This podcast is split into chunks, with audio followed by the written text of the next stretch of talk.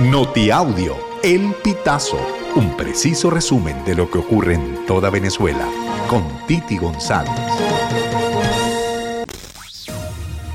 Bienvenidos a una nueva emisión del Notiaudio El Pitazo del 29 de enero del 2024. Un bajón del servicio eléctrico sorprendió a los residentes de la ciudad de Caracas y al menos cinco estados del país la tarde del lunes 29 de enero. Es el tercer bajón masivo reportado durante el mes. Además de la capital del país, entre las regiones afectadas están los estados Mérida, Táchira, Trujillo, Lara, Miranda, Nueva Esparta, Vargas, Carabobo y Zulia reportaron los usuarios de las redes sociales. Además, a las 2 y 56 de este mismo lunes, usuarios reportaron un segundo bajón eléctrico en diferentes estados del país, entre ellos Aragua, Anzuategui y Monagas. El presidente de la Asamblea Nacional, Jorge Rodríguez aseguró que las elecciones en Venezuela se van a realizar este 2024. Sin embargo, no mencionó alguna fecha. Llueve, trueno relampaguee, habrá elecciones en 2024, dijo Rodríguez durante una rueda de prensa este lunes, al tiempo que informó sobre una comisión de seguimiento y verificación de los acuerdos de Barbados.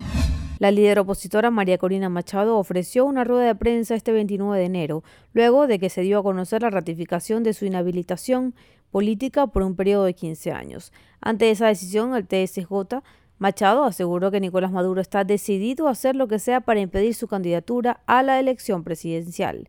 El Tribunal Supremo de Justicia de Venezuela ratificó el viernes 26 de enero que sobre María Corina Machado pesa una inhabilitación de 15 años que le impide competir en las elecciones presidenciales previstas el segundo semestre del 2024. El gremio de transportistas comenzó el 2024 sin tener respuesta por parte del gobierno de Nicolás Maduro sobre el aumento del pasaje que se ubicó en 10 bolívares para rutas urbanas y que se propone el incremento a 20 bolívares de acuerdo con José Luis Torcel, secretario ejecutivo del Comando Intergremial del Sector de Transporte. Trocel pidió la tarifa de transporte público sea indexada al dólar, así como lo hizo el gobierno con el bono para los trabajadores públicos. Solicitan 0,50 centavos de dólar, pero aseguró que están dispuestos a discutir las propuestas y establecer un acuerdo. Dos delincuentes robaron y atacaron a dos médicos ambulatorios situados en el este del Maturín, estado Monagas.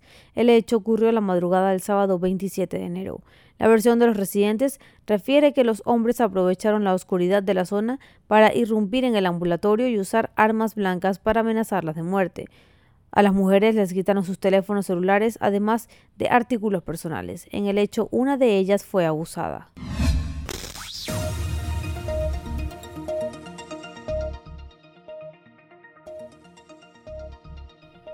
Amigos, así finalizamos. Si quieres conocer más informaciones, ingresa a elpitazo.net.